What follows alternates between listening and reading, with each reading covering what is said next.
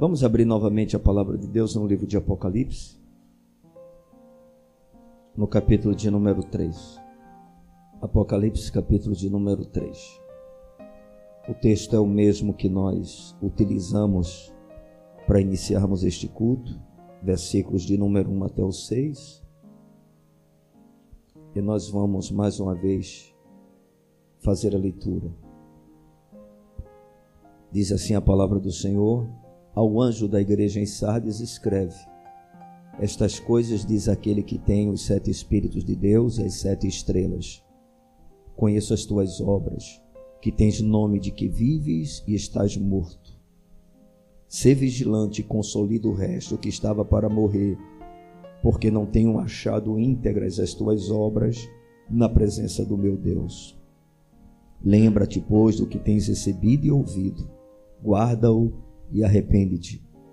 Porquanto, se não vigiares, virei como ladrão, e não conhecerás de modo algum em que hora virei contra ti. Tens, contudo, em Sardes umas poucas pessoas que não contaminaram as suas vestiduras e andarão de branco junto comigo, pois são dignas. O vencedor será assim vestido de vestiduras brancas, e de modo nenhum apagarei o seu nome no livro da vida. Pelo contrário, confessarei o seu nome diante de meu Pai e diante dos seus anjos. Quem tem ouvidos, ouça o que o Espírito diz às igrejas. Aleluia. Apocalipse, irmãos, é o último livro né, da palavra de Deus que foi escrito pelo apóstolo João enquanto ele se encontrava na ilha chamada de Patmos e isso por consequência né, do seu testemunho e da pregação do evangelho através de sua vida. Ele era um prisioneiro de Roma e nesse período que ele passou nessa ilha, o Senhor lhe deu essa visão né, que ela aborda todos os tempos da história do seu povo. Ou seja, é uma palavra que falava do passado, daquele presente que eles estavam vivendo e também do futuro, né, no qual nós estamos até os últimos dias em que todas as coisas serão consumadas, né? acontecerão assim como o Senhor tem dito. E logo nos primeiros capítulos, né, depois que o Senhor se identifica para o apóstolo João, se revela para ele, agora não mais como um cordeiro, né, mas como o leão né, da tribo de Judá, o Senhor dos senhores, o Rei dos reis, não mais aquele homem de dores, mas agora o Senhor exaltado. E o Senhor Jesus, logo nos primeiros capítulos, ele começa a ditar algumas orientações para determinadas igrejas que existiam naquela época no continente asiático. Ele vai e começa com a igreja de Éfeso, passa pela igreja de Esmirna, Pérgamo, Tiatira, chega em Sardes, depois fala para a igreja de Filadélfia e por fim ele manda um recado para a igreja de Laodiceia. Todas essas cartas cheias de recomendações, algumas com elogios bem interessantes, outras com muitas críticas, enfim, o Senhor está divertindo o seu povo e mostrando que, como o Senhor da igreja, o cabeça da igreja, o seu povo é um povo que o preocupa e que ele o tempo todo trabalha em favor desse mesmo povo. E quando chega na carta à igreja de Sardes, nós vamos perceber nessa carta uma um alerta provavelmente um dos maiores alertas para o povo de Deus de todos os tempos. E é sobre essa carta que nós queremos nesta noite basear a nossa reflexão, a fim de aprendermos algumas lições que são importantes sobre o relacionamento de Cristo e da sua igreja. E nós queremos destacar alguns desses ensinamentos, né, sobre o relacionamento de Cristo e da sua igreja. A primeira coisa importante que eu queria chamar a sua atenção nessa noite está no versículo de número 1. Quando o Senhor, através do apóstolo João, ele diz ao anjo da igreja em Sardes, escreve: Estas coisas diz aquele que tem os sete espíritos de Deus e as sete estrelas. Essa expressão, os sete espíritos de Deus, tá certo? O número sete dentro da Bíblia está sempre relacionado a completude, né? Algo que é completo, algo que é perfeito. E quando fala sobre os sete Espíritos de Deus, não é que existam é, sete Espíritos Santos, tá bom? Mas fala sobre a perfeição do Espírito Santo, a sua completude, ou seja, que não falta nada na pessoa do Espírito. E as sete estrelas está tratando da igreja como um todo. Porque nós sabemos que o Senhor ele tem uma igreja na face da terra. E essa igreja não é uma instituição denominacional, mas é todo o seu povo nos quatro cantos deste planeta. E aqui nós temos a figura de toda a igreja, a completude da igreja, justamente quando o estado número 7. O número 7 não é algo é, por acaso, né? provavelmente, com certeza, existiam outras igrejas carentes né, de uma palavra da parte do Senhor, mas o Senhor vai selecionar essas sete e é como se ele estivesse dizendo assim: olha, isso aqui é o que eu tenho para todo o meu povo de todos os tempos. Ou seja, essas são algumas das exortações, das orientações, dos elogios e das críticas que eu tenho para toda a minha igreja. E quando ele diz isso ao anjo da igreja em Sardes, escreve, ele está se referindo né, normalmente ao mensageiro da palavra de Deus. Normalmente isso é atribuído aos pastores, aqueles que têm a responsabilidade de conduzir o rebanho do Senhor. Então ele diz ao anjo da igreja de Sardes, escreve essas coisas, diz aquele que tem os sete Espíritos de Deus e as sete estrelas. Então ele vai fazer uma afirmação: Conheço as tuas obras. E é muito interessante essa afirmação feita por Jesus dentro desse versículo, porque ela vai aparecer em relação a todas as demais cartas que, no caso, seriam enviadas. Se você observar no capítulo de número 2, o verso 2, você vai ver: Conheço ou bem sei as tuas obras. No capítulo 2, versículo de número 9, Conheço ou bem sei a tua tribulação. Versículo 13: Conheço o lugar em que habitas. Versículo 19: Conheço as tuas obras. Aqui a gente vê conheço as tuas obras, no capítulo 3, verso de número 1. No capítulo 3, versículo de número 8, conheço as tuas obras. E finalmente, no versículo de número 15, conheço as tuas obras. E o que é que isso tem de importante para nós? O que é que isso é relevante, é significante para a vida da igreja? É que nada está escondido aos olhos do Cristo onisciente. Nada. O Senhor conhece todas as coisas. E aqui há uma evidência clara da divindade de Jesus, porque essa é uma característica atribuída apenas a Deus. Não há ninguém onisciente fora do Senhor. Não importa quem seja, apenas Deus é onisciente. E Jesus está dizendo: Eu conheço. Isso é algo maravilhoso porque, uma vez que Jesus conhece perfeitamente todas as coisas, ele também é capaz de julgar com justiça todas as pessoas. É isso que o texto está querendo dizer. Eu conheço além do que o que vocês demonstram. Eu conheço além do que o que as pessoas veem sobre vocês. O homem vê aparência. O homem vê o exterior, mas eu vou profundamente, eu conheço o coração. Eu conheço a intimidade de cada um. Eu conheço a motivação. Eu conheço o que leva vocês a terem o comportamento que vocês têm, a fazerem o que vocês fazem. E isso, irmãos, é uma advertência né, para todos nós. Porque afinal de contas, nós estamos o tempo todo diante de uma plateia que não são não é uma plateia composta de homens, mas é o próprio Deus que está nela.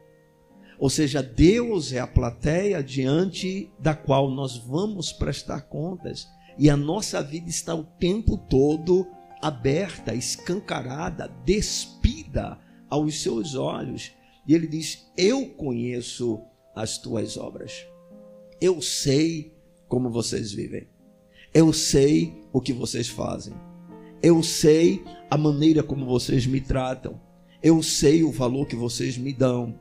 Eu sei o que se passa no coração de vocês em relação à minha pessoa. Eu sei como vocês se relacionam comigo. Eu sei as tuas obras. E aí, depois que Jesus faz essa afirmação, ele usa né, de uma declaração que provavelmente dentro de todas as advertências feitas pelo Senhor às igrejas contidas nessas sete cartas, essa seja a mais grave, aquela que é mais avassaladora, assustadora. E o que é que o Senhor Jesus ele vai afirmar depois que ele diz: "Conheço as tuas obras"? Ele vai dizer: que tens nome de que vives e estás morto. Irmãos, isso é algo muito sério. Porque Jesus está falando com o povo que se chama pelo seu nome. Essa carta está sendo dirigida a uma igreja professamente cristã. A um povo que acreditava nas Escrituras, tanto o Velho Testamento como até então, algumas cartas que começavam a circular no meio da igreja, os ensinamentos de Jesus. E o Senhor faz uma afirmação que é, se a gente pudesse realmente perceber a sua gravidade, tremeria diante dela. Vocês têm nome de quem vive, mas vocês estão mortos. Queridos, o conceito de vida para Jesus, ele pode ser bem diferente do nosso ou do conceito da igreja. Muitas atividades, uma boa liturgia, belos cânticos totalmente centrados nas escrituras, pode ser algo bem interessante e passar para as pessoas que estão à nossa volta uma impressão de que nós somos uma igreja viva, de que nós somos um povo que realmente está manifestando a vida de Deus. Mas isso pode não significar nada diante do Senhor. Ou seja, isso pode ser pelos homens visto como sendo algo até mesmo bom. Mas diante do Senhor pode não dizer absolutamente nada. A gente percebe, queridos, que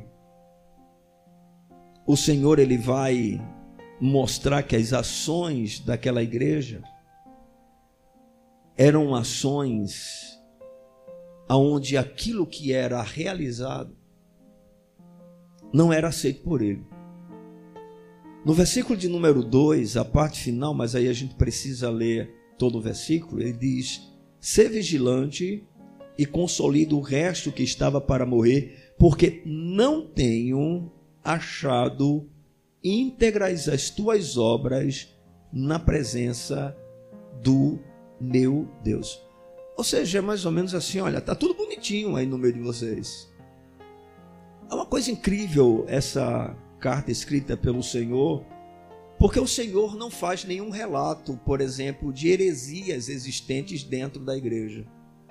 Como em outras cartas, ele vai repreender a igreja que tinha a doutrina de Balaão, né? a doutrina dos nicolaítas, que tinha uma mulher chamada Jezabel que estava desviando o povo.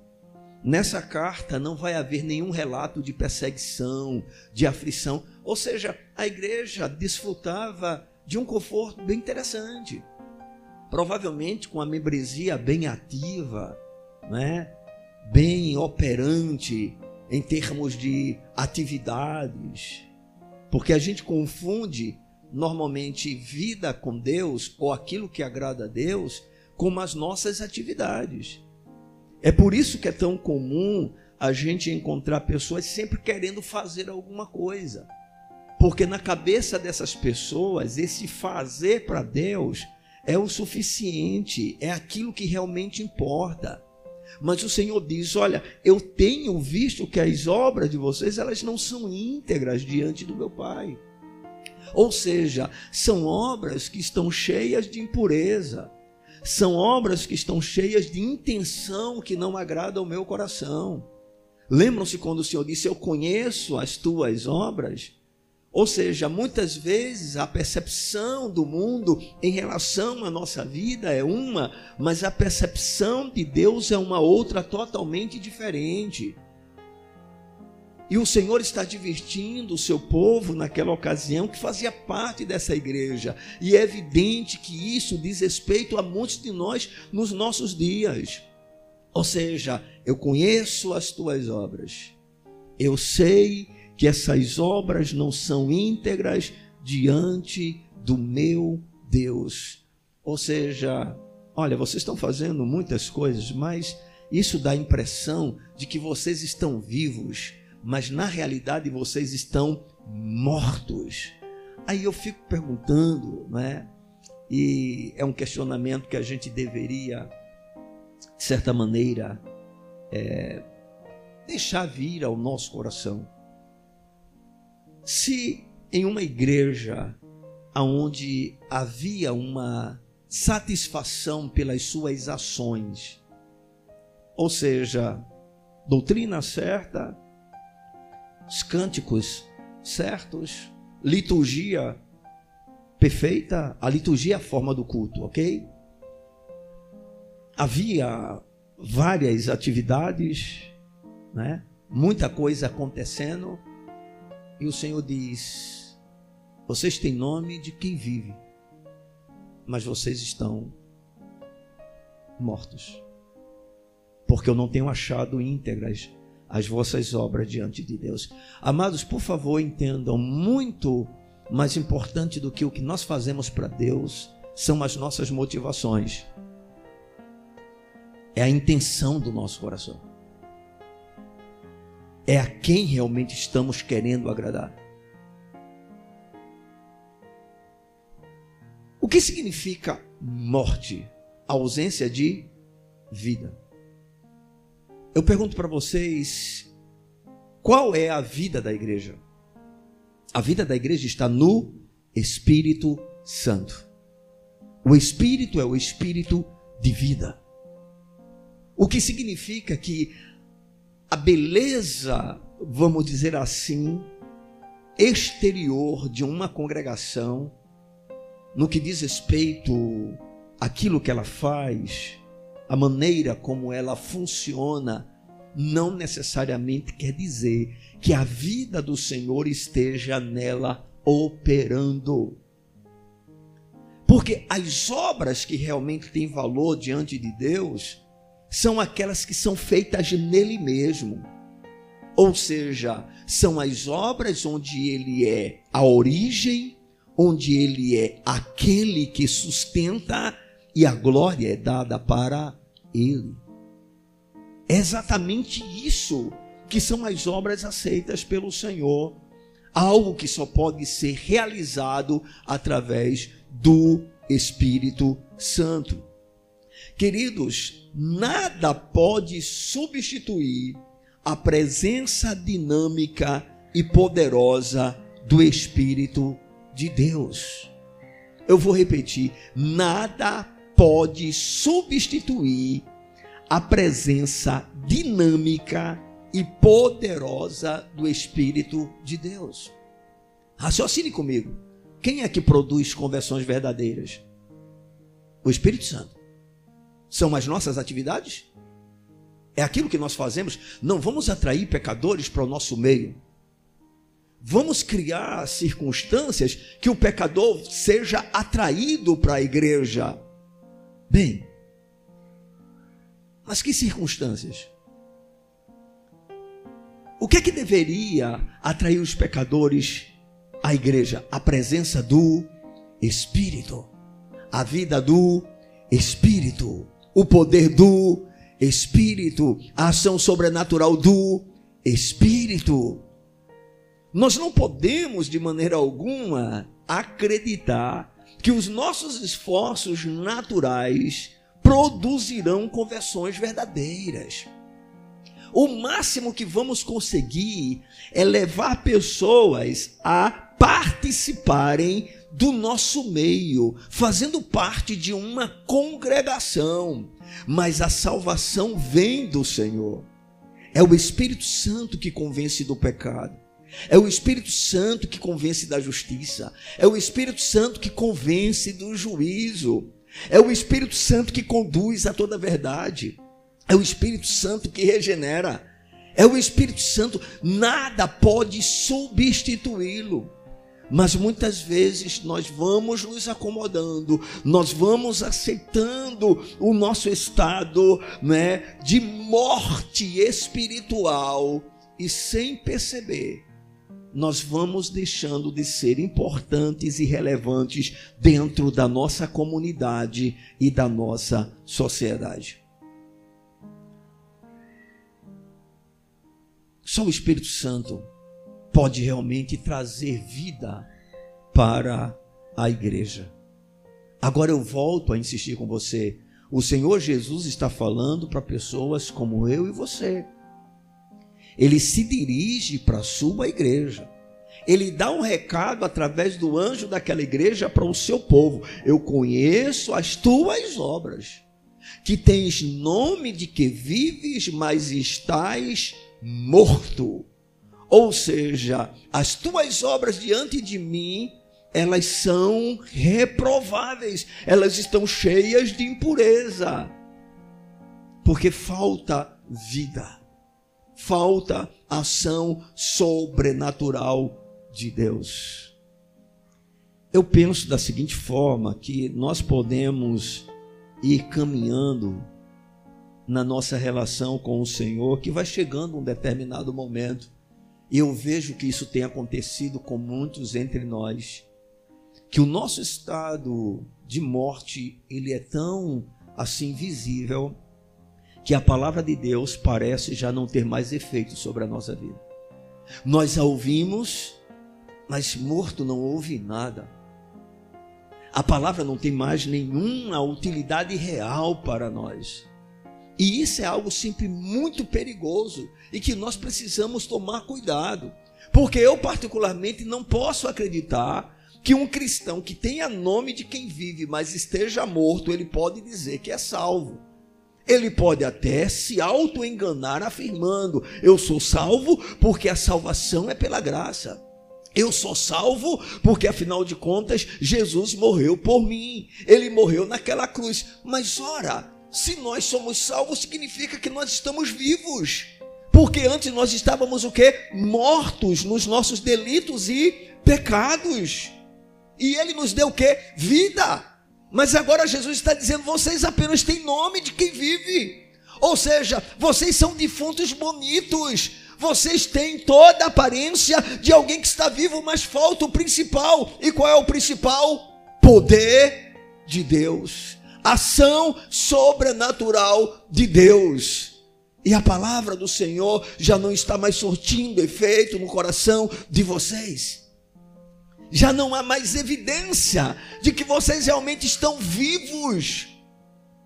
E aí a gente vai se acostumando com a religiosidade, a gente vai se acostumando com os afazeres né, da religião, tá certo? com as atividades da igreja. E aí a gente tem um problema muito grande, porque no nosso caso, aí eu falo como uma igreja, né, como um todo, a maioria de nós nem envolvido com essas coisas estão. São pouquíssimos no nosso meio aqueles que pelo menos dois cultos durante a semana participam. Qualquer atividade extra, para a maioria de nós, é um peso, é um fardo e nós não aguentamos. Ou seja, nós não temos nem atividades. E como essa é uma igreja que não promove atividades, porque se nós promovêssemos, então o comportamento de muitos seria diferente. Vamos supor que toda semana a gente fizesse alguma coisa diferente, convocando um pregador de fora, um grupo de fora, e a igreja tivesse a possibilidade de participar ativamente. Em qual sentido? Tanto presencialmente, como também, vamos dizer assim, participando com cânticos, tendo pessoas no coral e coisas desse tipo, nós teríamos talvez uma igreja mais movimentada.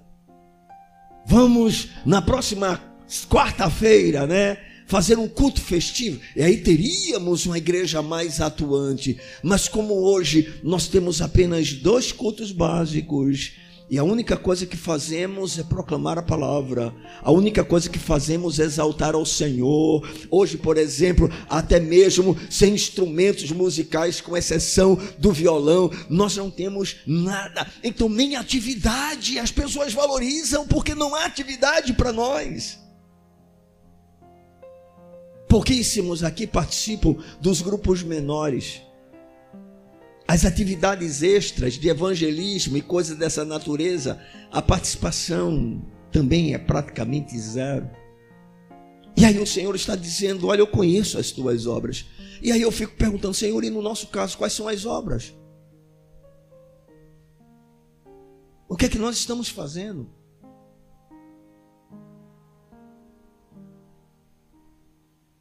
Temos um culto principal, que é o culto de domingo, e nesse a grande maioria, graças a Deus, aparece. Mas o restante da semana, nós simplesmente vivemos a nossa própria vida, e a igreja está praticamente descartada. Ela não faz parte da nossa semana. Nós queremos chegar ao domingo e aí comparecer num lugar como esse, e assim como fazíamos na época de Roma, nós cumprimos com o nosso ritual, participamos do nosso cerimonial e voltamos para os nossos lares e vivemos a nossa vida como se tivesse tudo tranquilo, tudo bem. O Senhor diz: Eu conheço as tuas obras, que tens nome de que vives, mas estás morto. Aí eu queria que você se questionasse. E no nosso caso, o Senhor conhece o quê? Porque, irmãos, a igreja é um organismo vivo. Igreja é o corpo de Cristo. Igreja é para todo mundo estar envolvido. Igreja é para todo mundo valorizar as coisas que acontecem. Eu entendo que nós não podemos participar de todas as coisas pela correria que muitos de nós vivem. Mas e as obras? O que é que nós temos feito realmente para Deus? O Senhor diz: Eu conheço as tuas obras, que tens nome de que vives, mas estás morto. Ou seja, vocês estão fazendo a coisa no automático, de maneira totalmente mecânica. Essa é a razão de que a maioria das coisas que nós fazemos é bem monótono. Porque falta o poder de Deus, falta a vida de Deus, falta o fluir do Espírito Santo, a ação sobrenatural de Deus, irmãos, porque somente o Espírito de vida pode nos tirar do estado de morte que muitos de nós nos encontramos. Tens nome de que vives e estás morto. O nosso conceito de vida normalmente é bem diferente do conceito do Senhor. Alguns de nós temos perdido toda a referência nesse mundo. Muitos de nós, o Evangelho não é referência para as outras pessoas. Nós não somos exemplos, nós não somos modelos. A nossa adoração ao Senhor é destituída de santidade.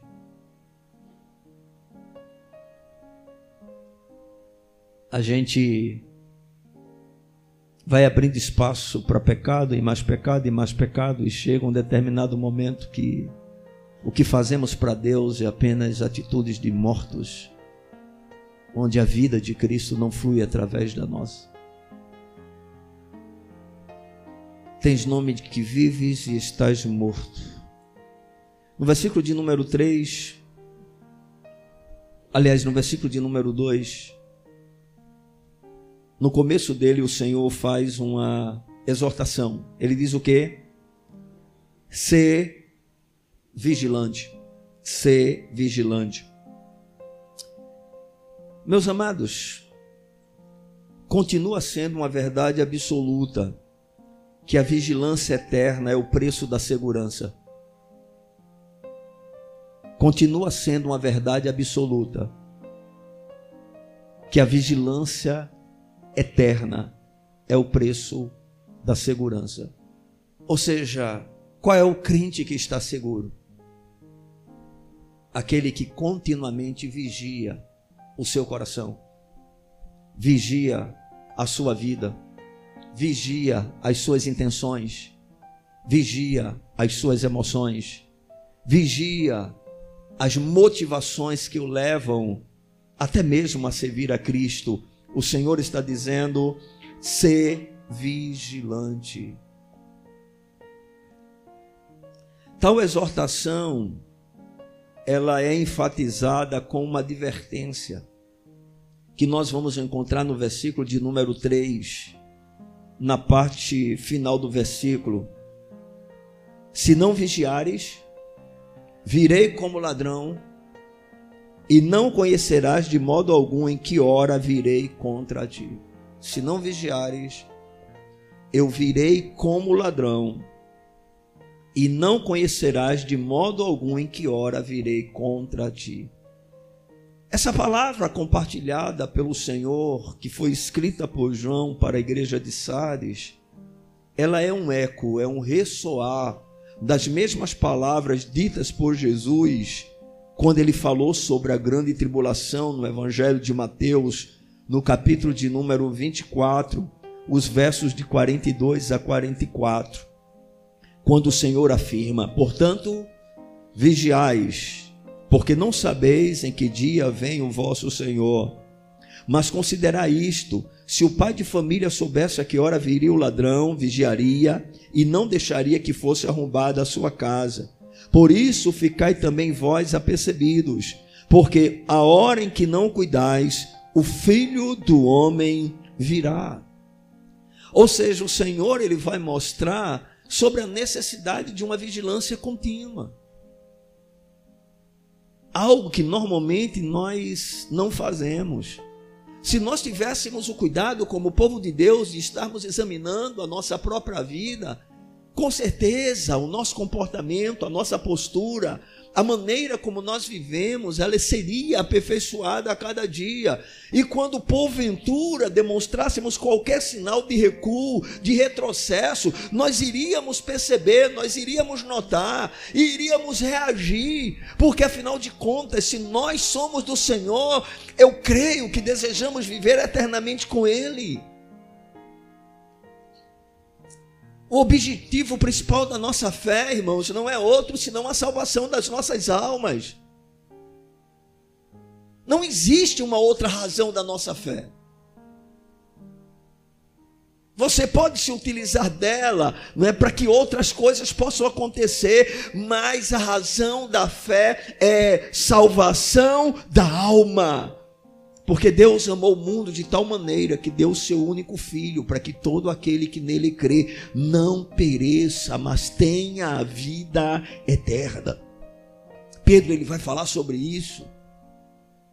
Ele vai dizer justamente que o objetivo da nossa fé é salvação da nossa alma. Deus não nos dá fé para que a gente enriqueça, Deus não nos dá fé para que a gente tenha uma vida cheia de facilidade. Deus nos dá fé para que a gente seja salvo. E salvação significa eu viverei eternamente com Deus que me amou. O Deus que me salvou. O Deus que pagou um preço extremamente elevado para que a minha vida pudesse pertencer a Ele, pudesse voltar para Ele. Nós éramos inimigos seus, como já disse, estávamos mortos. E o que foi que Ele fez? Ele nos deu vida juntamente com Cristo. E como isso aconteceu? Pela graça sois salvos por meio da fé. Pela graça sois salvos por meio da fé. Mas observe que nós vamos vivendo a nossa vida e não conseguimos estar analisando o tempo todo. E a tendência quando procedemos assim é que a gente vai recuando, vai retrocedendo, vai esmorecendo, começamos a fazer as coisas no automático, vamos perdendo o prazer pelas coisas de Deus, pela presença de Deus, pela obra de Deus, mas aparentemente está tudo certo. Tá tudo bonito. Né? Tá todo mundo dentro do templo. Tá todo mundo de alguma maneira na casa de Deus. E o Senhor está dizendo: "Se vigilante, se vigilante. Vigie o seu coração. Vigie a sua vida. Porque na hora em que você não espera, o Senhor virá. A gente tem falado muito, né, que Jesus está voltando. E alguns de nós realmente não acreditam mais nisso.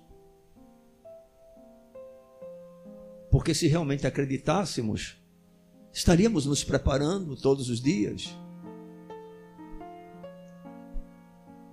Prepara-te, ó Israel, para te encontrares com o teu Deus. O conceito distorcido da graça tem produzido esse tipo de fé que hoje nós possuímos, fazendo com que vivamos uma vida sem um compromisso mais sério com Deus, mas ao mesmo tempo mantendo todos os padrões de religiosidade. Vivemos de aparência, mas o Senhor conhece as nossas obras. Ele sabe como nós vivemos. Ele sabe se nós realmente queremos honrá-lo, engrandecê-lo, exaltá-lo, glorificá-lo. Ele sabe o desejo do nosso coração em relação a Ele. E aí ele faz um alerta: ser vigilante. Porque senão eu vou vir como ladrão. Um ladrão não avisa a hora que vem, que ele vai atuar, que ele vai operar. Assim será também a vinda do filho de Deus. Amém? E tem um detalhe, né? A gente pode ir primeiro antes do que ele venha, né? A gente pode ser surpreendido. Eu realmente, irmãos, quando leio alguns textos das Sagradas Escrituras, eu fico me questionando sobre o que tem acontecido no meio da igreja. E o quanto nós tornamos o Evangelho algo puramente teórico, intelectual. É incrível, porque nós temos na mente o conceito das verdades sagradas e muitas vezes está na ponta dos nossos lábios para que a gente possa apresentar para outras pessoas, mas no entanto, a forma como nós vivemos mostra exatamente o contrário. Tens nome de que vives, mas estás morto.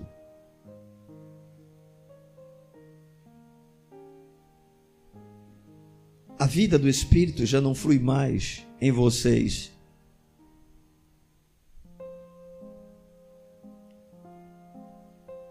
Conheço as tuas obras. Tens nome de que vives e estás morto. Sê vigilante. Agora no versículo de número 3 ainda. Observem a primeira parte do versículo. Lembra-te, pois, do que tens recebido e ouvido, guarda-o e arrepende-te. Bendito seja o nome do Senhor. Aleluia. Deixa eu dizer uma coisa nessa noite. E como eu quero que isso possa realmente falar ao nosso coração. O arrependimento imediato e verdadeiro é o único remédio para que o estado de morte espiritual seja removido do meio do povo de Deus. Não há uma outra forma. Se nós realmente queremos que essa situação que nós temos vivido olhe para você. E quando eu digo olhe para você, eu não estou me excluindo daquilo que eu estou falando. Nós precisamos fazer uma autorreflexão.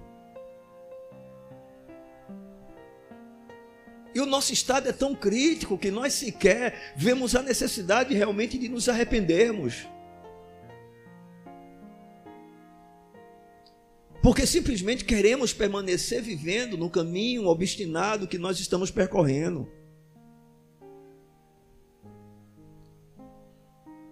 Observe, não há quebrantamento em nós.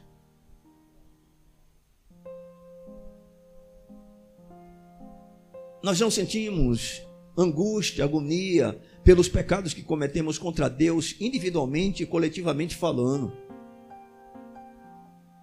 Nós não estamos nem aí com a nossa frieza.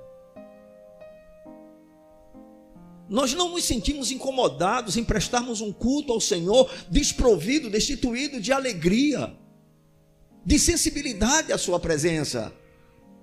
Na verdade, a nossa alegria vai depender dos cânticos que são ministrados, e é evidente se os mesmos alimentam a minha carne, eu vou sentir algum tipo de prazer. Por que, que vocês acham que para se fazer culto para jovens se coloca justamente determinados tipos de música, determinados tipos de louvores? Tão somente para que alegre a carne daquela pessoa ali presente. Mas eu pergunto para você, para a gente se alegrar na presença do Senhor, nós precisamos de cânticos especiais? Claro que não. A presença dele é a razão da nossa alegria. Se um cântico exalta, se um cântico tem como finalidade a adoração do seu nome, se um cântico ele está corretamente sendo ministrado dentro do que a palavra de Deus revela, eu deveria ter prazer. Mas o que é que falta na nossa vida? Nós não temos mais paixão pela presença do Senhor. Nós não temos desejo por ele. exatamente o contrário. Sentimos enfado,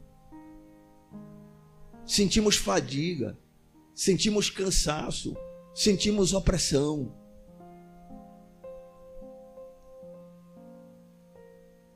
Ainda que a palavra do Senhor diga que na presença dele é o que? Plenitude de alegria. Plenitude de alegria. Se isso fosse uma realidade para nós, nós iríamos dizer em todo culto, alegrei-me quando me disseram, vamos à casa do Senhor. Adentrava, adentraríamos em um lugar como esse, cheios de gozo, dizendo: Eu vim aqui para louvar aquele que vive e reina pelos séculos dos séculos, ao único que é digno de ser adorado ao único que é digno de ser engrandecido. Mas como vamos fazer isso se vivemos a nossa vida durante o restante da semana de maneira totalmente indiferente e muitos de nós sendo uma vergonha lá fora em relação ao Evangelho de Cristo? Como nos alegrar na presença de um Deus que é santo se a nossa vida está repleta de pecados? Alguns tão comuns que nós já os praticamos com naturalidade. Já não somos mais afligidos pelas nossas culpas.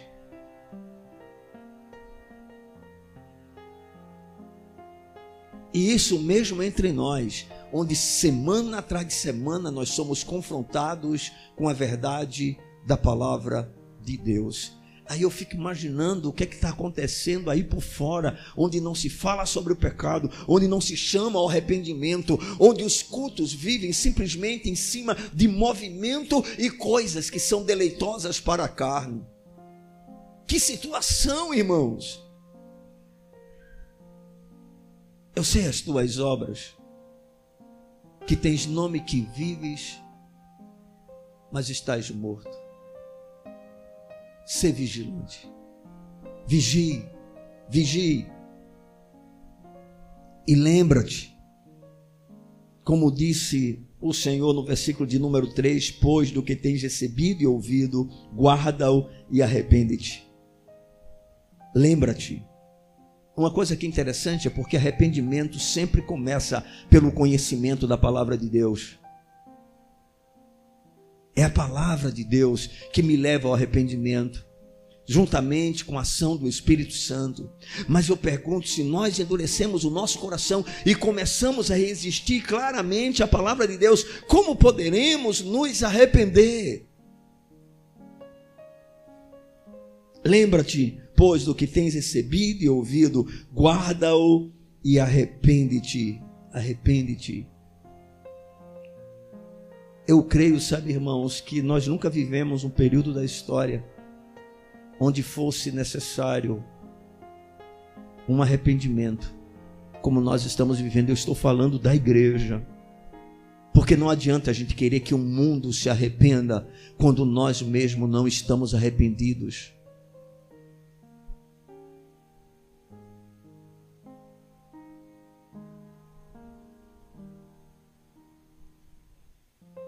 Nome de quem vive, mas mortos. Qual é o espírito que habita dentro de nós, irmãos? Ele é o Espírito Santo. Como é que ele nos convence do pecado? Através da palavra. Como é que Paulo soube que ele era um maldito pecador? Porque a palavra, a lei disse: não cobiçarás. A gente vive um evangelho hoje onde tem se tentado tornar o pecado algo confortável.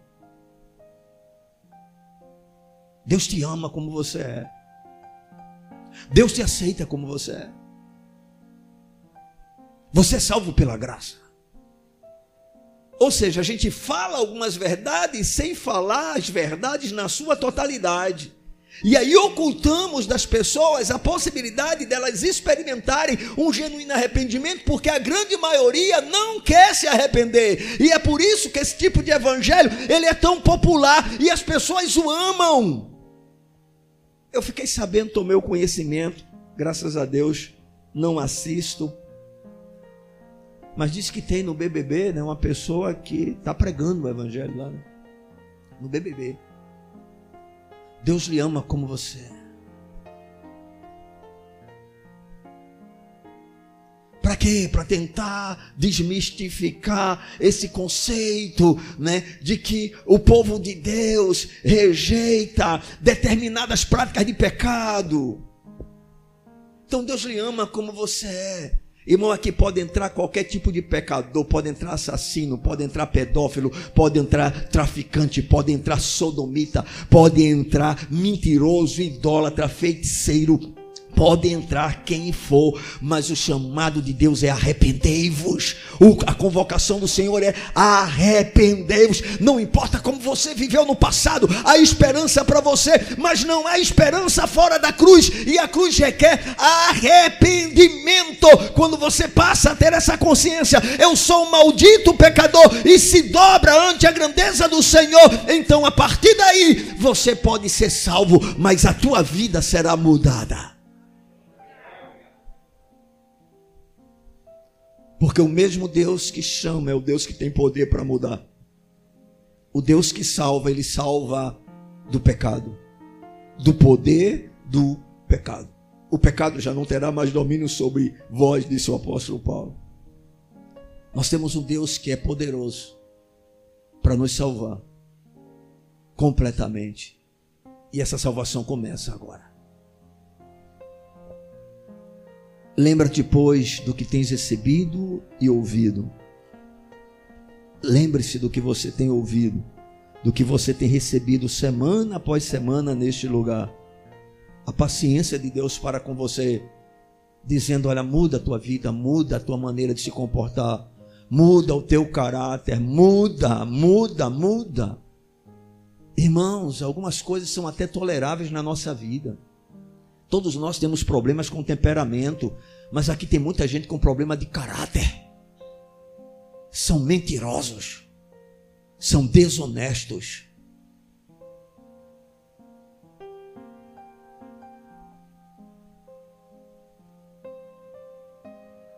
Não tem crente safado. Mas a igreja institucionalizada está cheia deles.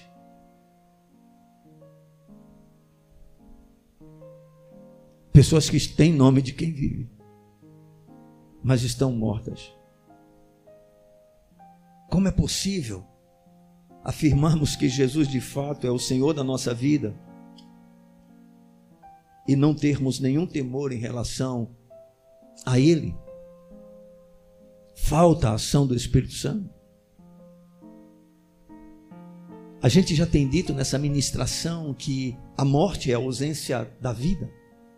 A vida está no Espírito. E o Espírito Santo não pode ser derramado. Não há avivamento sem arrependimento. E como nós vamos nos arrepender se não temos consciência sequer do nosso pecado? Ou se temos, nós dizemos, isso não é tão sério. Isso não é tão grave. Isso não é tão importante. Deixa eu dizer uma coisa, querido. Uma brecha só na nossa vida pode ser suficiente para o nosso fracasso espiritual. Ninguém cai totalmente de uma hora para outra. Mas à medida em que uma brecha é aberta na nossa vida, Satanás pode realmente nos destruir. Lembra-te Pois do que tens recebido e ouvido, guarda-o e arrepende-te, porquanto se não vigiares, virei como ladrão, e não conhecerás de modo algum em que hora virei contra ti. Arrependa-se. Se você tem nome de quem vive, mas está morto, arrependa-se. Se a tua vida é apenas aparência, arrependa-se. Se você não tem prazer em Deus, se não há nenhuma paixão pelas coisas espirituais, arrependa-se. Se você não tem alegria na sua presença, arrependa-se. E aí a gente vê o versículo de número 4, quando o Senhor diz: Tens, contudo, em Sardes umas poucas pessoas que não contaminaram as suas vestiduras e andarão de branco junto comigo, pois são dignas. Aleluia. Lembra-te, pois, do que tens recebido e ouvido. Disse o Senhor anteriormente. Agora ele fala: Tens contudo em Sardes, Sardes umas poucas pessoas que não contaminaram as suas vestiduras e andarão de branco junto comigo, porque são dignas. Deixa eu dizer uma coisa, isso é maravilhoso. Mesmo em uma igreja morta, Jesus pode ter o seu remanescente fiel. Mesmo em uma igreja morta, Jesus pode ter aqueles que estão vivos. É isso que ele está dizendo. Olha, no meio de toda essa vida religiosa que vocês estão vivendo, no meio dessa hipocrisia que vocês estão vivendo, no meio dessas atividades que vocês realizam, mas que não são íntegras diante de mim, porque não são feitas em Deus, não são feitas através do meu espírito, porque nós não temos nada para oferecer a Deus, nada. Tudo aquilo que Deus aceita de nós vem dele mesmo. Tudo. Não há nada em nós que nós possamos realmente agradar ao Senhor. É por isso, irmãos, que a oração que devemos fazer o tempo todo diante desse Deus é a oração de Davi. Sonda, Senhor, sonda o meu coração, verifica se há em mim algum caminho mau, porque o nosso coração é inclinado para isso. Nosso coração está cheio de impurezas. Mas o Senhor diz: Olha, tens contudo em Sardes umas poucas pessoas, poucas, poucas, poucas, poucas. No meio de igrejas mortas, tem alguns que têm vida. Quem são estes? São exatamente aqueles que sustentam a igreja. Aqueles que têm prazer em Deus. Aqueles que amam a habitação da sua casa. Aqueles que o servem com alegria. Aqueles que querem acertar, que querem agradá-lo, são cheios de defeitos, mas lutam o tempo todo para fazer a sua vontade, para andar nos seus caminhos, reconhece as suas limitações e se empenha exatamente em buscar ao Senhor para que Deus faça o que ele não pode fazer. Deus tem estes no meio do seu povo, irmãos. Não são pessoas perfeitas, são pessoas fiéis Tens, contudo, em Sardes umas poucas pessoas que não contaminaram as suas vestiduras e andarão de branco junto comigo, pois são dignas. A santificação é uma exigência básica para a vida de todo cristão. Irmãos, descartemos da nossa mente o conceito e a ideia da possibilidade de sermos salvos vivendo no pecado. Descartemos da nossa mente a possibilidade de sermos salvos vivendo no pecado. Descarte essa possibilidade. Porque quanto mais você estimular o seu coração com esse engano, com essa mentira, menos você poderá experimentar a possibilidade de um arrependimento genuíno, verdadeiro e sincero. Porque só há arrependimento quando existe reconhecimento de culpa e desejo de abandono do pecado. Não há arrependimento fora disso. Não há. É por isso que na pregação do genuíno evangelho, não tem como você falar da graça de Deus sem mostrar para o homem que ele precisa se arrepender. Olha, deixa eu dizer uma coisa: a possibilidade de uma pessoa ser salva por um sermão onde ela não é chamada ao arrependimento é realmente mínima. Se o evangelho não for pregado, você vai fazer com que as pessoas tomem uma decisão por Cristo em cima dos seus próprios interesses egoístas. Dizer Deus quer mudar a sua história. Deus te ama como você é. Sem dizer também para o pecador: olha, Deus te ama da forma como você está. Mas se você não mudar de vida, se você não se arrepender, o ódio dele depositado sobre Jesus naquela cruz, a sua ira virá sobre você. Ninguém pode ser realmente alcançado pela graça de Deus sem primeiramente experimentar um arrependimento. E quando nós nos arrependemos de verdade, nós podemos ter a possibilidade de caminhar com esse Senhor, vivendo uma vida tendo a esperança de andarmos de branco junto com Ele, porque nos tornamos dignos. Nos tornamos dignos de andarmos com Ele. E depois que ele fala a respeito disso, ele vai, na conclusão, ele diz: O vencedor será assim vestido de vestiduras brancas.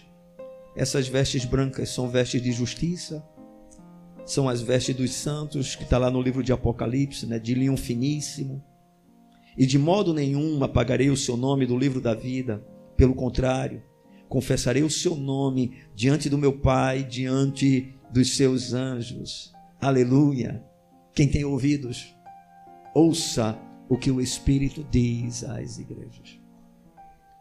Bem, meus amados, aqui está uma palavra para que a gente passe a pensar, a refletir. Porque depois da morte segue-se ao juízo. Se existe um tempo de conserto, o tempo é hoje. Se existe um tempo onde nós podemos mudar esse momento, é agora. O amanhã não existe. Nós vivemos hoje. E precisamos levar a sério as palavras de Jesus dirigidas para a igreja de Sardes. E que não estejamos entre aqueles que têm nome de quem vive estando mortos, mas se você está nessa condição, há muita esperança. Lembra-te, pois, do que tens recebido e ouvido, guarda-o e arrepende-te. Arrependa-se. Arrependa-se de uma fé fictícia, de uma fé artificial, de uma fé ilusória, de uma fé mentirosa de uma fé onde não há mudança alguma. Como é possível um cristão não mudar em muitas coisas da sua vida passada, irmãos? Como é possível? Não é possível. Vá ao Senhor, nem que você diga: Senhor, me mata, me faz nascer de novo, faz um milagre em mim.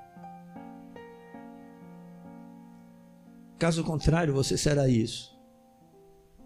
Tem nome de quem vive, mas estando morto. Você faz parte de qual igreja? Igreja evangélica, água da vida. Ah, aquele pastor ali é um pastor sério. Tá, e daí? Vive com a vida toda errada você? Você desonra o Cristo a quem você afirma acreditar e faz parte de uma igreja onde é confrontado o tempo todo pela palavra? É um péssimo testemunho lá fora? Profana o nome do Senhor, que é que adianta? Que é que adianta? Adianta, irmãos, a gente ter uma boa palavra não, viu? Apenas. Uma palavra bíblica ela é necessária. Uma palavra bíblica ela é fundamental. Está entendendo? Mas e onde está a vida do Espírito?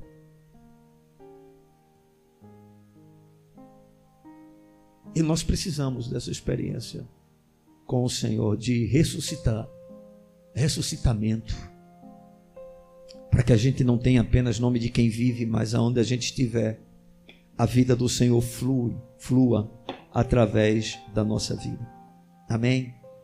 Eu quero concluir dizendo a cada pessoa aqui presente: avalia você mesmo. Avalia você mesmo. Se você já perdeu toda a sensibilidade ao Espírito, ainda há esperança. Olha, só não vai haver mais esperança quando você partir. Enquanto você estiver aqui, Deus está lhe dando chances. Agora ele virá como ladrão. Não se engane. É interessante porque o Senhor diz: Eu virei contra ti. Para os seus eleitos, ele virá para esses. Para os que têm mortos, que têm nome de vive, mas estão mortos, eu virei contra ti. Observe isso, irmão. Não é eu virei ao seu favor, eu virei contra ti. Eu virei como ladrão contra ti. Isso é algo muito sério. Que deveria ocupar um pouco da nossa atenção. Vamos ficar de pé?